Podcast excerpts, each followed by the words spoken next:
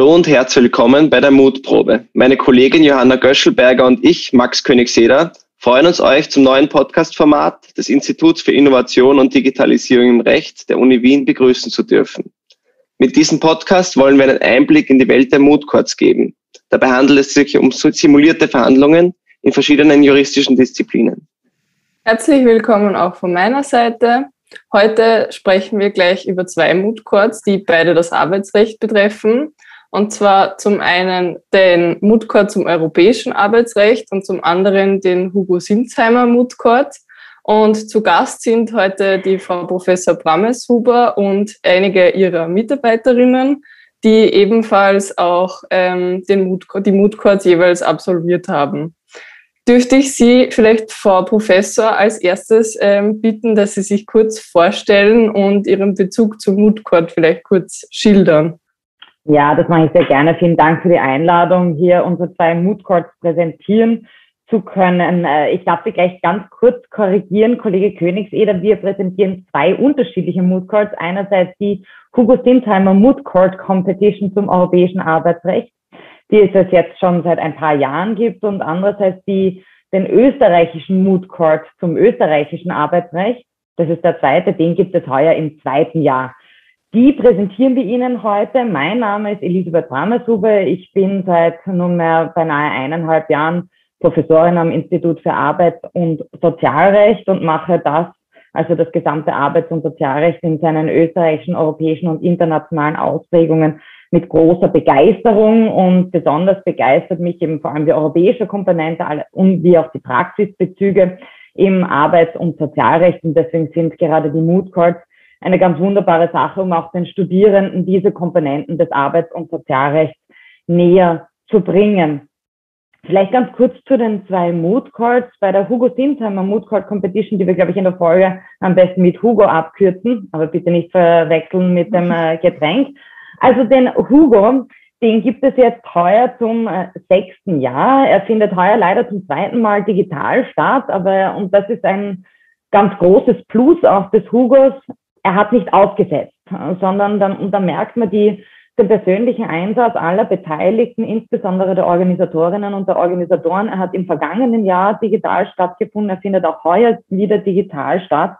Das heißt, hier hat es nicht ausgelassen. Die Studierenden hatten auch im vergangenen und im letzten Jahr die Möglichkeit, hier ihr Kenntnis, ihr Wissen zum europäischen Arbeitsrecht einzubringen. Was macht diesen Hugo so besonders?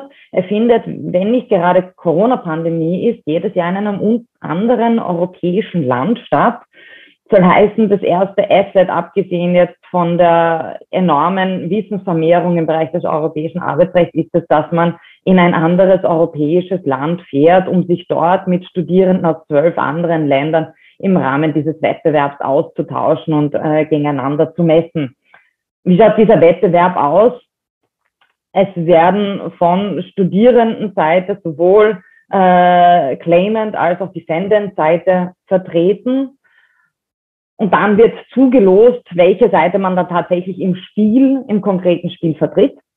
Das ist das erste Besondere. Und das zweite Besondere ist, dass es beim Hugo auch sogenannte Student Judges gibt. Und heuer beispielsweise, wie auch im vergangenen Jahr, stellt das österreichische Team diese sogenannten Student Judges zum ÖMC, zum Österreich Mood der heuer zum zweiten Mal stattfindet. Im Übrigen vom Institut für Arbeitsrecht und hier von Kollege Gruber-Riesack, von Kollege Köck initiiert. Das heißt, es ist überhaupt eine besondere Veranstaltung für unser Institut, ist zu sagen, dass auch der insofern besonders ist und sich ein bisschen von anderen Mood unterscheidet, als auch hier die Studierenden beinahe ein bisschen schizophren sein müssen, weil auch hier die Studierenden sowohl äh, Kläger als auch Beklagtenseite vorbereiten müssen. Und ich glaube, wir werden dann vielleicht später noch kurz darauf eingehen, was die Vorteile, aber auch durchaus die Herausforderungen diesbezüglich sind. Aber das soll niemanden davon abhalten, sich nicht dieser Herausforderung zu stellen. Ja, vielen ja. Dank für diese schöne Einleitung. Ich würde bitte noch die anderen beiden Kolleginnen ähm, bitten, sich kurz vorzustellen. Und dann, dann gehen wir in die Materie und sprechen über, über die Details, die der verschiedenen Moodcourts. Ja, dann beginne ich mal. Vielen Dank auf meiner Seite für die Einladung. Mein Name ist Elisabeth Bartmann. Ich bin Universitätsassistentin am Institut für Arbeits- und Sozialrecht, auch seit fast eineinhalb Jahren bei der Frau Professor Brameshuber. Ähm, mein Bezug ähm, zu den Mood Courts ist der, dass ich selber ähm, während meinem Studium die, den Hugo Mood Court gemacht habe und ähm, damals nach Italien fahren durfte, was eine ganz besonders tolle Erfahrung war. Und jetzt ähm, kenne ich quasi den Mood Court von der anderen Seite, nämlich von der Betreuerinnenseite und darf da mit der Frau Professor Bammesuber gemeinsam und auch ähm, zwei meiner Kolleginnen, nämlich der Julia Heindl und dem Philipp Andreka, das österreichische Team ähm, betreuen. Ich darf dazu vielleicht noch kurz einwerfen, die Kolleginnen äh, Bartmann, Heindl und Andreka haben Österreich da ganz erfolgreich vertreten, gemeinsam mit der Kollegin Kein von der Wirtschaftsuniversität. Also das war eine ganz hervorragende Leistung damals in Italien. Äh, das Finalspiel wurde nur ganz knapp verpasst und ein dritter Platz errungen, wie auch eine Auszeichnung für das Best Written Statement. Gratuliere, sehr beeindruckend. Danke. Ja, ähm, dann darf ich mich auch noch kurz vorstellen. Auch herzlichen Dank von meiner Seite für die Einladung. Ich freue mich, dass ich heute hier sein darf. Mein Name ist Helena Palle. Ich bin ebenfalls Universitätsassistentin bei der Frau Professor Barmeshuber seit einem guten Jahr. Und ich betreue eben mit ihr gemeinsam den ÖMC, also den österreichischen Mood Court, also zum österreichischen Arbeitsrecht. Ich erlaube mir, dass ich den jetzt immer abkürze, weil wir intern einfach diese Abkürzung verwenden und also ÖMC meint österreichischer Mood Court. Ähm, genau, und wir betreuen das. Und auch ich habe während meiner Studienzeit einen Mood Court gemacht, allerdings noch nicht diesen, weil den gab es damals noch nicht. Den gibt es eben, wie gesagt, erst zum zweiten Mal. Ich habe damals den Franz Zeiler Court zum Zivilrecht gemacht. Ja, Frau Professor Brameshuber, vielleicht lassen, ja, lassen Sie mich vielleicht noch kurz einwenden, ebenfalls äußerst erfolgreich, die Kollegin Palle. Also alle, äh, nämlich sämtliche Betreuung, die bei unserem Institut gewährleistet wird, ist auch hier von der Betreuerinnenseite eine entsprechend exzellente. Denn Mutko zum österreichischen Arbeitsrecht, also den ÖMC, betreut auch gemeinsam äh, mit der Kollegin Palle noch die Kollegin Lenglinger. Genau, Verzeihung, die wollte ich natürlich nicht unterschlagen. Danke. Sehr gut. Und Frau Professor Brames, bevor Sie uns verlassen müssen, leider wieder, könnten Sie vielleicht noch in ein paar Worten sagen, warum man teilnehmen sollte an diesen Mood Courts, was, was das Spezielle ist für Sie? Also ob sie jetzt für mich speziell sind oder nicht, ist, glaube ich, für, Studi für die Studierenden nicht so relevant. Aber warum es für die Studierenden so speziell ist, ähm, was ich schon zuvor erwähnt habe, ist, dass in, in beiden Mood Courts ganz unterschiedliche Aspekte der Praxis, aber auch der Wissenschaft auf besondere Art und Weise vermittelt werden. Beim Moodcourt im europäischen Arbeitsrecht geht es darum, einige, und es ist eben nicht immer nur eine Problemstellung, sondern einige Problemstellungen des europäischen Arbeitsrechts tatsächlich in einem praktischen Fall anzuwenden. Und hier wiederum claimant wie auch Defendant-Seite zu vertreten. Und das, was den, ÖM, äh, das, was den Hugo so besonders macht zum europäischen Arbeitsrecht, ist einfach dieses Antreten gegen die gegen Kolleginnen und Kollegen aus anderen europäischen Ländern. Jetzt äh, betreue ich diesen Hugo schon seit mittlerweile fünf Jahren. Und was ich immer gesehen habe, ist, dass der von einem ganz besonderen Spirit getragen wird. Wir wissen alle, das ist ein Wettbewerb. Wenn man dann allerdings vor Ort ist, wenn nicht gerade Corona ist, dann zeigt sich, dass gerade der interkulturelle Austausch zwischen den Studierenden hier definitiv nicht im Hintergrund steht. Es steht natürlich der Wettbewerb im Vordergrund, aber das ist eine ganz eigene Atmosphäre, die diesen Hugo dann vor Ort ausmacht. Ähm, man unterhält sich vor den Spielen, nach den Spielen mit den Studierenden aus den anderen Ländern. Man hat einen unglaublich ähm, zwanglosen Zugang zu Vertretern aus der Wissenschaft, aus der Praxis, aus ganz unterschiedlichen europäischen Ländern. Ich darf noch hervorheben, gerade im, äh, in dem Jahr, als die Kollegin Bartmann mit Heindl und Andreike in Italien, Österreich vertreten haben, war es so, dass eine äh, Richterin des italienischen Verfassungsgerichtes, Silvana Scharra, vor Ort war. Es war der ehemalige ILO-Präsident Jean-Michel Servet vor Ort. Also das sind wirklich hochkarätige Persönlichkeiten im Bereich des Arbeits- und Sozialrechts, die vor Ort sind und die gänzlich barrierefrei für einen Kaffeetratsch äh, bei einem Glas Wein zur Verfügung stehen und es, man bekommt so einfach einen unglaublichen Einblick in die Praxis des Arbeits- und Sozialrechts auf einer sehr niederschwelligen Ebene. Denn Österreich Mood Court macht ganz besonders, dass gerade im Bereich des Arbeits- und Sozialrechts hier praktisches Wissen vermittelt wird, ähm, auf eine, wie ich schon erwähnt habe, fast schizophrene Art und Weise, aber das schadet nicht notwendigerweise, sondern ist meiner Meinung nach gerade ein Vorteil, weil sich die Studierenden eben versuchen müssen, in beide Seiten hineinzuversetzen. Und das gerade im Bereich des Arbeits- und Sozialrechts wird auch die Arbeitgeber- und die Arbeitnehmerseite immer wieder beinahe äh, aufeinander, was heißt aufeinander, ja, sie treffen aufeinander, ähm, aber die Interessen sind doch sehr, sehr unterschiedlich oftmals gelagert. Und zwar nicht nur auf einer einzelnen Ebene, sondern auch auf einer höher gelagerten Ebene. Und hier zu versuchen, tatsächlich beide Interessen oder zu verstehen und auch zu durchdringen, ist, glaube ich, eines der großen Anliegen dieses, dieses ÖMC. Ja, danke und, vielmals für diesen schönen Überblick. Und ja, ich würde sagen, wir, wir gehen zu den Fragen zu den Kolleginnen über und, und steigen ein bisschen ins Organisatorische zuerst ein. Wunderbar. Dann äh, danke ich nochmals herzlich äh, für diese Möglichkeit, die ÖMT äh, vorzustellen. Und ich hoffe, dass sich möglichst viele Studierende auch in den kommenden Jahren bewerben werden. Ich darf nur erwähnen, dass wir heuer bei beiden Mood Courts äh, ein durchaus strenges Auswahlverfahren hatten, weil wir wesentlich mehr Bewerberinnen und Bewerber hatten, als wir dann tatsächlich äh, Studierende aufnehmen konnten. Also es zahlt sich durchaus aus, ähm, hier ja zumindest einmal sich den, den Podcast anzuhören, falls einen das interessiert. Vielen, Vielen Dank. Dank. Ähm, dann darf ich vielleicht als nächstes ähm, anschließen, nachdem es so schwierig ist, quasi jetzt schwieriger ist, aufgenommen zu werden. Von welchem Aspekt habt ihr denn am meisten profitiert? Ähm, also natürlich viele Dinge, die die Frau Professor Brameshuber schon angesprochen hat beim Hugo Mutgrad, ähm, ist natürlich, ähm, dass man in ein anderes Land fahren darf, dass der Mutgrad auf Englisch ist. Ähm, aber ganz besonders davor schon, würde ich sagen, ähm, das Teamwork. Also die Kolleginnen, mit denen man ganz eng zusammenarbeitet und sich wirklich als Aufgabe setzt, ein Semester lang sich intensiv mit einem Fall auseinanderzusetzen, schweißt einfach zusammen. Ähm, und ja, natürlich die praktischen Einblicke. Ja, also wenn ich mich da gleich anschließen darf, ich habe damals, wie gesagt, nicht den ÖMC gemacht, aber ich glaube, das gilt ganz generell für Mood Courts. Ähm, man findet tatsächlich, und das klingt ein bisschen kitschig, aber besser kann ich es nicht formulieren, Freunde fürs Leben. Also die zwei Studierenden, mit denen ich damals meine Mood Court gemacht habe, zählen jetzt zu meinen allerbesten Freunden. Und das ist einfach typisch für Courts, dass man halt auf andere motivierte Studenten trifft, schon allein deshalb, weil man nicht dazu verpflichtet ist, so einen zu machen und weil es eben durchaus schwierig ist, auch aufgenommen zu werden, ist man da einfach automatisch in einem Team, wo alle das Gleiche wollen, alle an einem Strang ziehen und motiviert sind. Und das ist ein irrsinnig angenehmes Umfeld.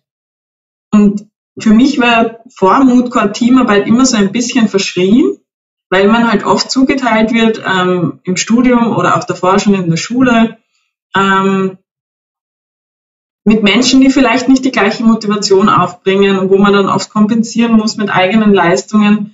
Äh, und das kann dann frustrierend sein. Und das ist eben im Moodcode überhaupt nicht der Fall.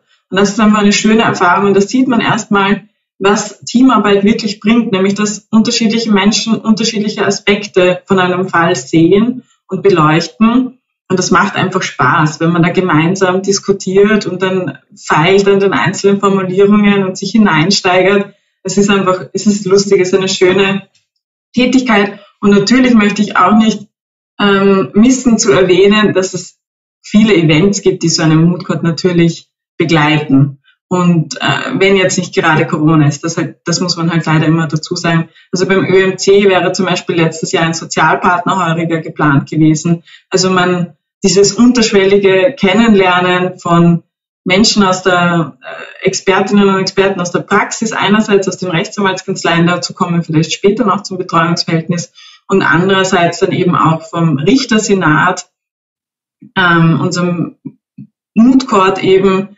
genauso wie aber auch eben die Betreuer von den einzelnen Universitäten. Also man, man schafft sich einfach ein Netzwerk und davon habe ich damals sehr stark profitiert. Also das unterschätzt man vielleicht, aber das ist wirklich wegweisend zum Teil.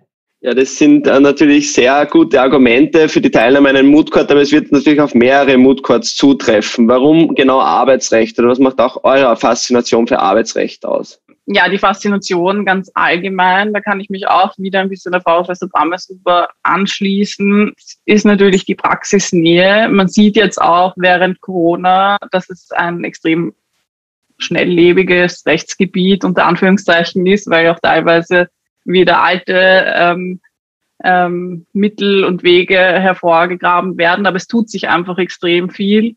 Ähm, das würde ich mal sagen, ist für mich einfach die Faszination und warum ich mich entschieden habe, ähm, auch eine Moodcourt zu machen. Ähm, auch der europäische ähm, Connex natürlich, ähm, gerade beim Hugo Moodcourt, ähm, steht da im Vordergrund und ähm, gerade die Arbeitsrechts-Community, würde ich sagen, ist eine sehr familiäre.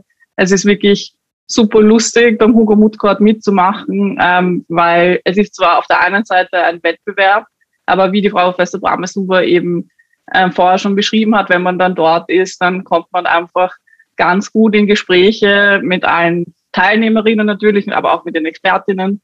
Und ähm, es ist einfach wirklich ein netter Ausflug am Ende des Tages und man lernt viele Leute kennen, macht den Moodcourt untertags natürlich, ähm, tritt da auch gegeneinander an, aber es macht einfach wirklich irrsinnig viel Spaß. Ja, ich glaube, es ist eine höchst individuelle Entscheidung, auch welchen Moodcourt man machen möchte. Nona finden wir Arbeitsrecht super, sonst würden wir heute hier nicht sitzen. Aber ich glaube, das muss jeder Student auch für sich irgendwie entscheiden. Also bei uns ist auch Voraussetzung zum Beispiel, dass man die Modulprüfung aus Arbeitsrecht schon hat. Das heißt, man hat schon mal erste Erfahrungen mit dem Rechtsgebiet gemacht und wenn man sich hier vorstellen kann, sich zu vertiefen, ein gewisses Grundinteresse sollte da natürlich vorhanden sein, dann glaube ich, ist man einfach sehr gut aufgehoben, weil, wie die Kollegin schon gesagt hat, schnelllebiges Rechtsgebiet einfach mit spannenden Themen, die oft ganz verästelt sind und in andere Rechtsgebiete auch noch ähm, hineinspielen. Also Arbeitsrecht ist oft äh, Querschnittmaterie, sei es mit Gesellschaftsrecht, Datenschutzrecht, Insolvenzrecht, also die Liste ist endlos und das ist ja auch ein Sonderprivatrecht, sprich die zivilrechtlichen Grundlagen muss man auch stets mitbedenken. Also es ist spannend und ich kann es nur jedem ans Herz legen, aber letzten Endes muss das der Student für sich selbst natürlich entscheiden, wo er sich vertiefen möchte.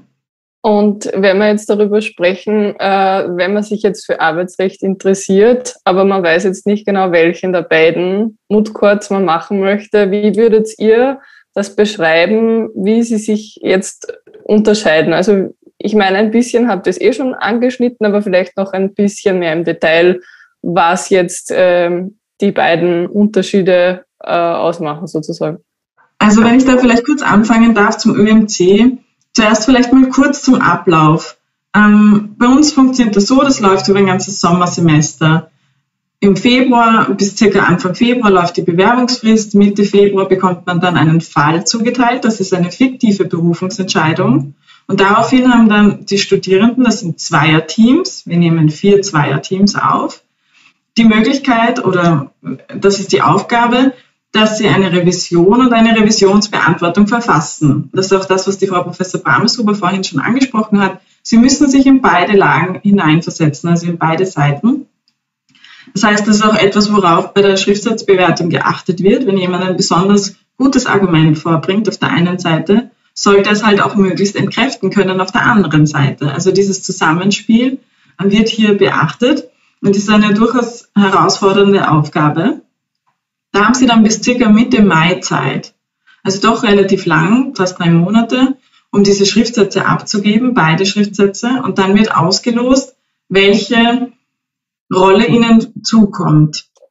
Das heißt, entweder sie plädieren dann für die Revisionswerber oder für die Revisionsbeantworter. Und deshalb ist es auch wichtig, dass sie im Team arbeiten und nicht, also das wäre jedenfalls ein Fehler, wenn man sich die Schriftsätze so aufteilt, dass einer die Revision macht und der andere die Revisionsbeantwortung, weil sie müssen gemeinsam dann eine Seite vertreten. Das ist dann die Vorausscheidung in Wien. Dann wird von diesen, also in Wien stimmt der Universität Wien. Und von diesen vier Zweierteams wird dann ein Gewinnerteam ins Bundesfinale geschickt. Ähm, weil österreichweit machen sieben Universitäten mit und da treten sie dann an die an, gegen die anderen Universitäten an und hier wird wieder ausgelöst, äh, ausgelost, Verzeihung, und ihnen entweder die gleiche Rolle oder eben die andere Rolle zugewiesen und da muss sich dann das Team erneut mit Plädoyers und ihren Schriftsätzen äh, hervortun. Genau. Und jetzt der Unterschied zum Hugo ist eben der, dass es natürlich österreichisches Arbeitsrecht ist. und man sich ganz spezifisch beim österreichischen Arbeitsrecht vertiefen kann in einzelnen Rechtsproblemen und eben auch lernt, mit, den mit der Kommentarliteratur umzugehen, ähm, in der RDB zu recherchieren, also all das, was ein Arbeitsrechtler in Österreich halt tagtäglich braucht. Natürlich, aber das ist das Gleiche beim, beim Hugo, wie man einen Schriftsatz aufsetzt und was aber auch die prozessualen Hintergründe sind. Ähm, und er ist auch auf Deutsch. Also das heißt, das ist auch natürlich ein bisschen eine Präferenzsache, wenn man sagt, ja, nein, man möchte sich im Englischen nicht unbedingt sofort vertiefen, weil man hat auch auf Deutsch noch gar nie einen Schriftsatz verfasst, dann ist man hier richtig. Und genau, ich glaube, das waren so mal die, der Ablauf und, und der größte Unterschied natürlich die Sprache und das Rechtsgebiet. Das ist eben ein bisschen anders. Ja. Ähm, ich schließe da gleich an, genau. Also das Rechtsgebiet und die Sprache sind eben die größten Unterschiede. Ähm, beim Hugo Mood Court ist es immer so, dass ähm, von den 13 Ländern, die eben da teilnehmen, ein Land den Fall erstellt. Dieses Jahr ist es eben Österreich. Und dann nimmt der Fall grundsätzlich ähm, seinen Ausgangspunkt in der Rechtsordnung dieses jeweiligen Landes, also jetzt in dem Fall Österreich. Aber ähm, der Fall ist dann, abgesehen von den einzelnen Bestimmungen, die den Teilnehmerinnen dann zur Verfügung gestellt werden, ähm, übersetzt auf Englisch natürlich, ähm, mit europarechtlichen Grundlagen zu lösen. Das heißt eben vor allem Richtlinien, aber auch Grundrechte etc. Ähm, das Arbeitsrecht an sich ist ja sehr europarechtlich eben geprägt, wie ich vorher schon ähm, erwähnt habe. Und das Ganze findet natürlich eben auf Englisch statt, ähm, wobei keines der Länder als Muttersprache Englisch hat. Ähm, das heißt, es haben eigentlich alle dieselben sprachlichen Voraussetzungen, würde ich sagen. Und oft ist es eben gerade der sprachliche Punkt ähm, vielleicht ein Grund, wo man eher ähm, zurückschaut, den Mutgrad zu machen. Aber ähm, da würde ich sagen, muss man echt keine Bedenken haben. Wenn man solides Englisch kann, wird man sehen, dass man sich über das eine Semester wirklich enorm verbessert. Ähm, es gibt eben auch Betreuung in die Richtung und ähm, man kann eigentlich nur davon profitieren. Und es ist eben dann nicht so, dass dort dann ein Land ist, ähm, das eben als Muttersprache Englisch hat und deswegen einen enormen Vorteil hat. Ähm, vom Ablauf her ist es eigentlich ähnlich wie beim ÖMC. Ähm, das Ganze findet auch im Sommersemester statt. Also Bewerbungsphase ist dann auch im Winter, Jänner bis Februar. Anfang Jänner erhält man meistens den Fall dann schon und kann dann eben losstarten. Also das Team, das eben ausgewählt wurde, ähm, es werden immer vier Teilnehmerinnen ausgewählt. Und was vielleicht ein Vorteil ist, äh, die Universität Wien ist die einzige Uni in Österreich, die eben ähm, an dem Moodcore teilnimmt. Das heißt, wenn man in dieses Team der vier Teilnehmerinnen kommt, heißt es das auch, dass man auf jeden Fall in das jeweilige Land fahren kann zu den Verhandlungen. Und auch hier ähm, müssen eben Schriftsätze zuerst verfasst werden bis ähm, 1. Mai meistens und ähm, auch eben beide Seiten vertreten werden. Also es ist eigentlich auch ähnlich. Ähm, das Team muss sich auch in beide Seiten hineinversetzen können. Und ähm, beim, bei, der, bei der ersten Runde dann beim Mood Court werden auch beide Seiten vertreten erst dann in der, wenn man dann weiterkommt ins Halbfinale, ähm, also wird dann ausgelost, welche, welche Seite man dann eben vertritt. Genau. Mhm. Und ähm, wir haben ja schon gehört, dass quasi das Auswahlverfahren äh, strenger geworden ist. Was muss man jetzt außer Sprachkenntnisse, die wir jetzt eh auch schon gehört haben, was muss man quasi als Bewerber mitbringen, wenn man da erfolgreich aufgenommen werden möchte? Ähm, ja, genau, das ähm, wollte ich vorher noch ähm, kurz dazu sagen. Ähm, für den Hugo Mutgrad ist auch Voraussetzung neben der Modulprüfung für Arbeitsrecht, ähm, die ja auch für den ÖMC ähm, Voraussetzung ist, dass man den Kurs Europäisches Arbeits- und Sozialrecht macht, der eben auch von der Frau Professor Brammes-Huber auch auf Englisch angeboten wird. Ähm, das heißt, wenn jetzt hier jemand zuhört, der sich für den Moodcode interessiert, die Modulprüfung vielleicht schon hat, ähm, gleich ähm, die Augen offen halten und sich ähm, fürs Wintersemester diesen Kurs ähm, einplanen und dort anmelden. Und ähm, ich glaube, das ist auch mal eine gute Ausgangsbasis, um zu sehen, ob, ähm, ob die Interessen wirklich im europäischen Arbeits- und Sozialrecht liegen oder vielleicht dann doch eher im österreichischen. Und je nachdem kann man sich dann ja auch für den jeweiligen Moodcourt eben entscheiden.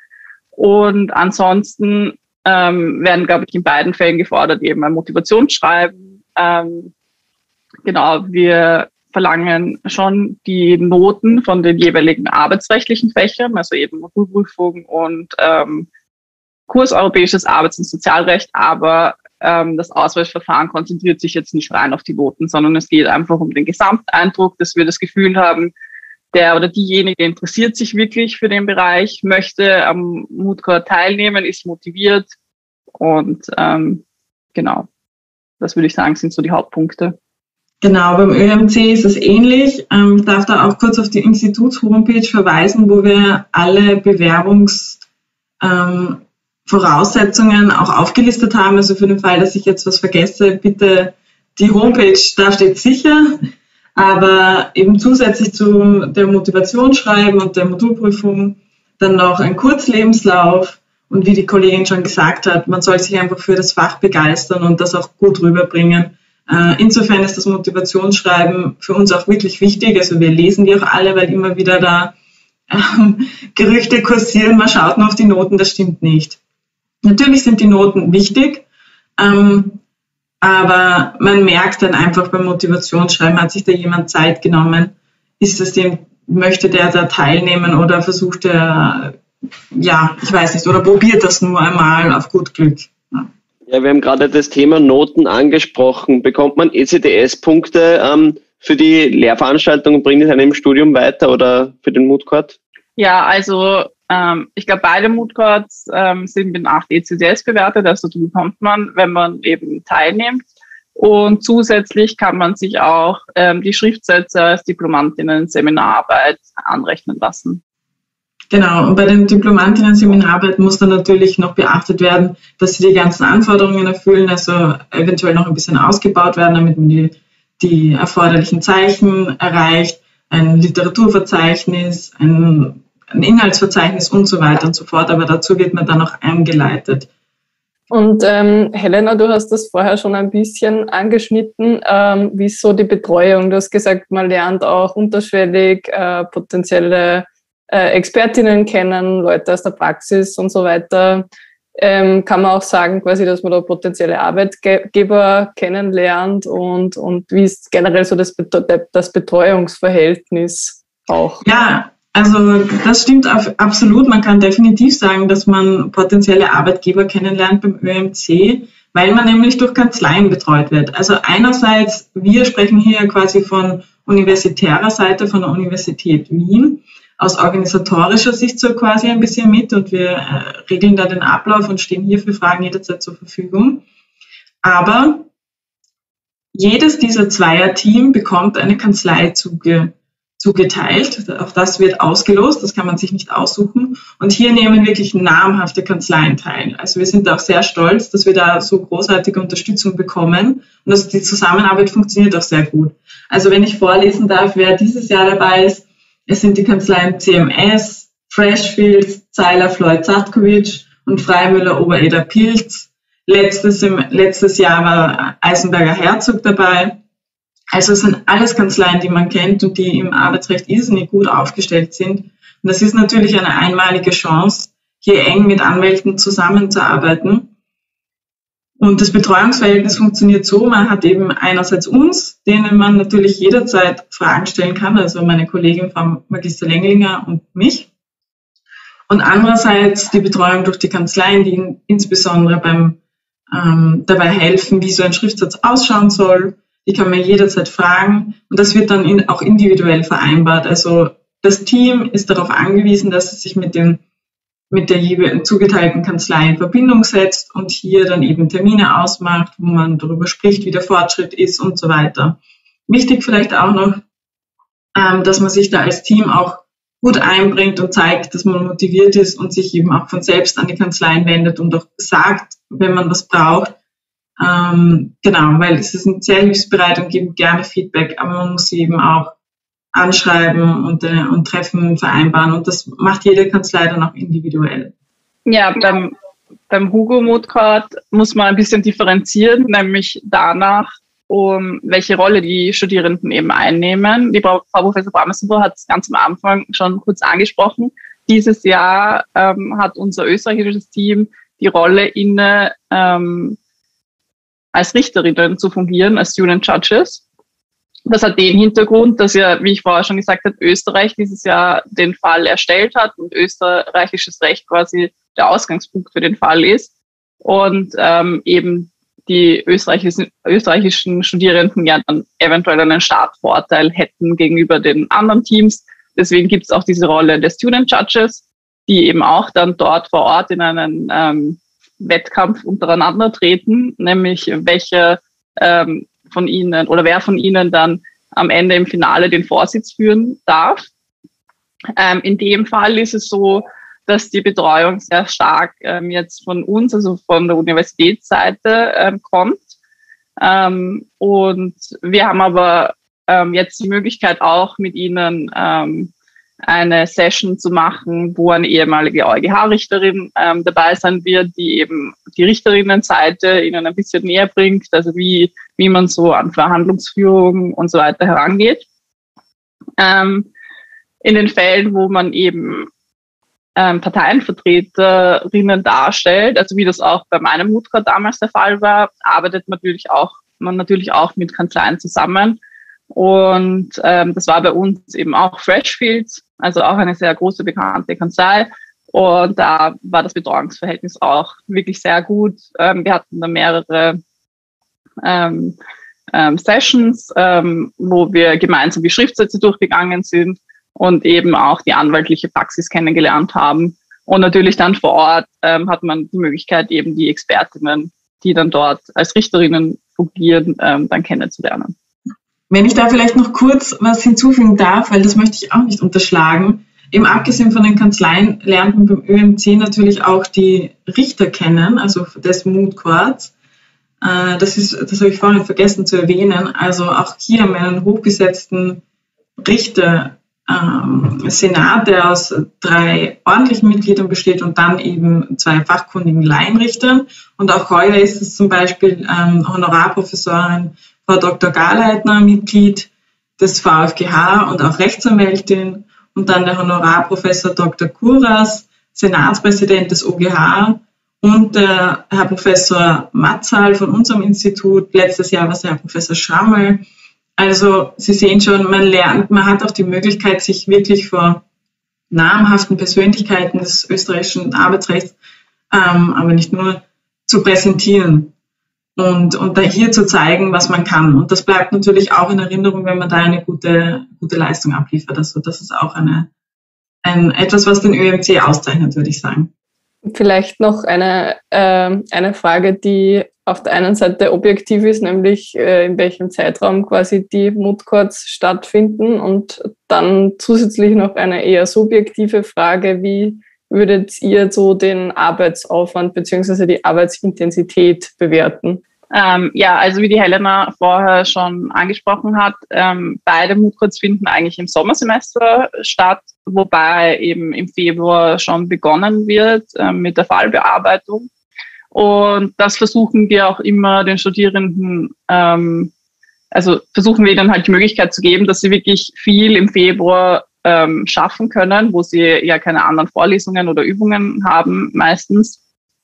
Ähm, genau, das zieht sich eben dann grundsätzlich über das ganze Sommersemester, wobei beim Hugo Court eben die Abgabe der Schriftsätze am 1. Mai eben stattfindet. Und danach geht es eben darum, sich auf die ähm, die mündliche Verhandlung dann dort vorzubereiten, aber ähm, der Zeitrahmen ist, würde ich sagen, dann schon etwas entspannter. Ähm, ja, also ich meine grundsätzlich, wie, wie schon gesagt, das ist natürlich eine sehr subjektive ähm, Bewertung, wie viel Aufwand es ist. Was ich von meiner Zeit damals sagen kann, ist, dass wir alle nebenbei noch ähm, Prüfungen geschrieben haben, ähm, aber natürlich muss man individuell schauen, wie viel man nebenbei schafft. Es ist schon intensiv, aber es lohnt sich auf jeden Fall. Genau, und zum ÖMC, also wie gesagt, den Fall bekommt man Mitte Februar. Das Bundesfinale ist jetzt heuer bei uns am 21. Juni und die Seminararbeit hat man dann, wenn man das machen möchte, bis äh, die, zur ersten Juliwoche circa abzugeben. Das heißt, man sieht, es geht einfach über das gesamte Semester, aber eben auch nur, nur ein Semester. Und die Idee ist schon, dass man sich hier besonders auf den Moodcode konzentriert. Aber wie die Frau Kollegin schon gesagt hat, was man dann tatsächlich schafft, das bleibt einem selbst überlassen. Ähm, man kann ja auch mal ehrgeizig starten mit dem Moodcourt und wenn man dann sieht, okay, man hat noch Luft, dann könnte man vielleicht beginnen, für eine andere Prüfung zu lernen. Ich würde eventuell nicht von Anfang an einplanen, dass es schon massiv viele Prüfungen daneben gibt, weil sonst könnte es eventuell knapp werden mit der Zeit. Ja. Aber wie gesagt, das hängt ganz davon ab, wie viel, wie viel Zeit die Studierenden aufwenden und wie viel Schlaf sie brauchen und wie viele soziale Kontakte. Ja, es ist natürlich eine subjektive Frage, das ist eh klar. Und ich würde vorschlagen, dass wir noch ein bisschen in die Materie gehen. Vielleicht für jemanden, der ganz am Anfang seines oder ihres Studiums steht und es zukünftig vielleicht absolvieren will. Ähm, worum geht es bei den Arbeitsrecht Mood Courts? Können Sie vielleicht, ähm, könnt ihr vielleicht einen konkreten Fall nennen oder ein Beispiel, um was es geht, was die, die Problemstellungen sind?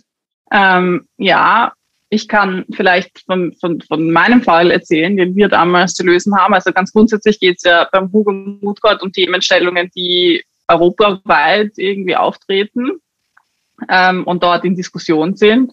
Es sind immer wirklich sehr aktuelle Themen.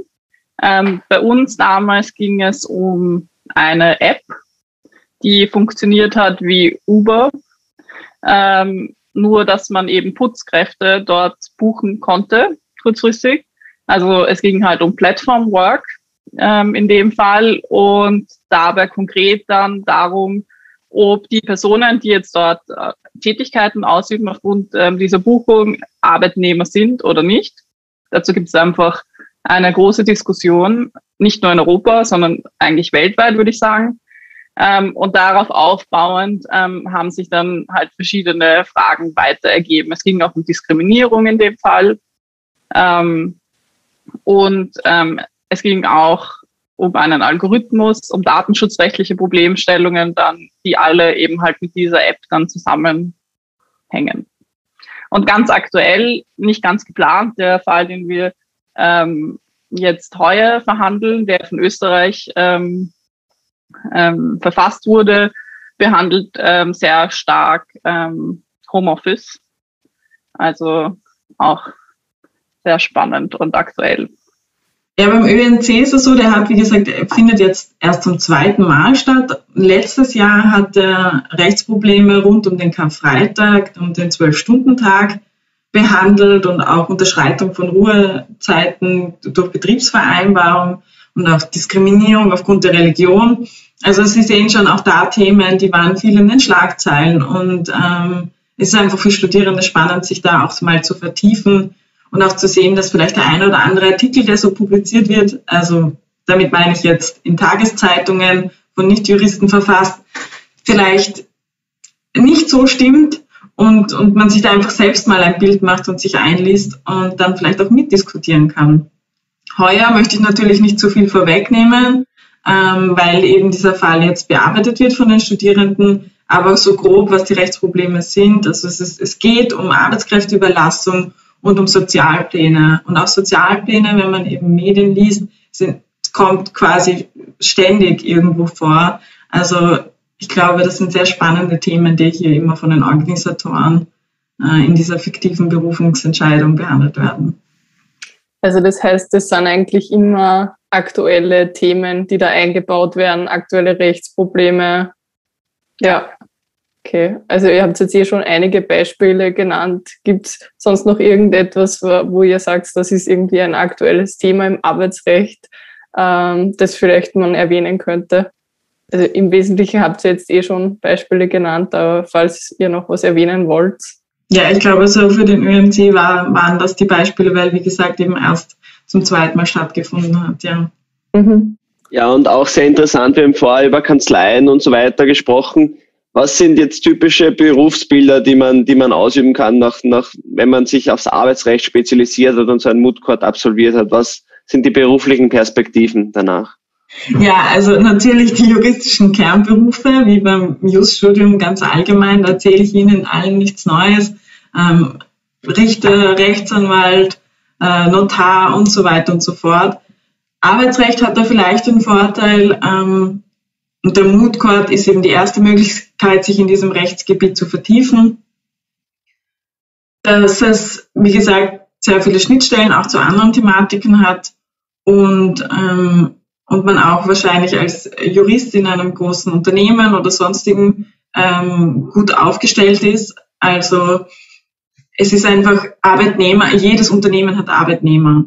Und hier stellen sich immer arbeitsrechtliche Fragen. Also ich glaube, es ist einfach etwas, was einen sehr, äh, in sehr vielen verschiedenen Berufen dann noch behilflich sein kann, wenn man sich hier möglichst gut auskennt. Und natürlich dann die ganzen Kompetenzen, die man durch einen Mood Court ganz generell erlernt. Eben plädieren, präsentieren, Schriftsätze zu verfassen. Ist natürlich dann irgendwie für eine Kanzlei prädestiniert, da hilfreich zu sein. Ja, ich kann mich da nur anschließen. Was man vielleicht auch noch erwähnen kann, ist natürlich, dass Arbeitsrecht ja sehr stark durch Interessensvertretungen auch geprägt ist in Österreich. Also dort gibt es sicher auch Möglichkeiten, ähm, nachher Fuß zu fassen. Und äh, wie meine Kollegin schon gesagt hat, ganz allgemein ähm, ist der Court immer, macht sich immer gut im Lebenslauf. Also das fällt auch den, ähm, den Leuten immer als erstes auf es ist mein Eindruck, wenn man ähm, irgendwie erzählt, was man in seinem Studium so erlebt hat und gemacht hat. Und ähm, genau, also man lernt ja neben den inhaltlichen Dingen ja auch viele andere Skills und ähm, wie Teamwork auch ähm, natürlich das Präsentieren, das Sprachliche ähm, beim Hugo Woodcourt und eben auch die schriftliche Ausarbeitung. Danke vielmals. Ich glaube, jetzt haben wir wirklich einige triftige Gründe genannt, um, um teilzunehmen an, an, den, an den beiden Mood Courts. Ähm, vielleicht nochmal zusammenfassend, wo findet man jetzt die Informationen? Wir haben es eh schon kurz erwähnt, aber wo kann man Informationen zu den beiden Mood Courts finden? Ja, also das wäre bei uns auf der Instituts-Homepage. Vielleicht können wir ja dann den Link in die Beschreibung posten. Das wäre super. Da sind eben dann äh, beide Mood Courts nochmal aufgelistet. Es gibt jeweils eine eigene Homepage pro, Mo pro Mood oder eine eigene Seite, ähm, eben Instituts-Homepage für Arbeits- und Sozialrecht, aber am besten einfach googeln Mood Court aus Arbeitsrecht, ähm, Universität Wien oder eben Hugo Sinsheimer Mood Court von der Universität Wien.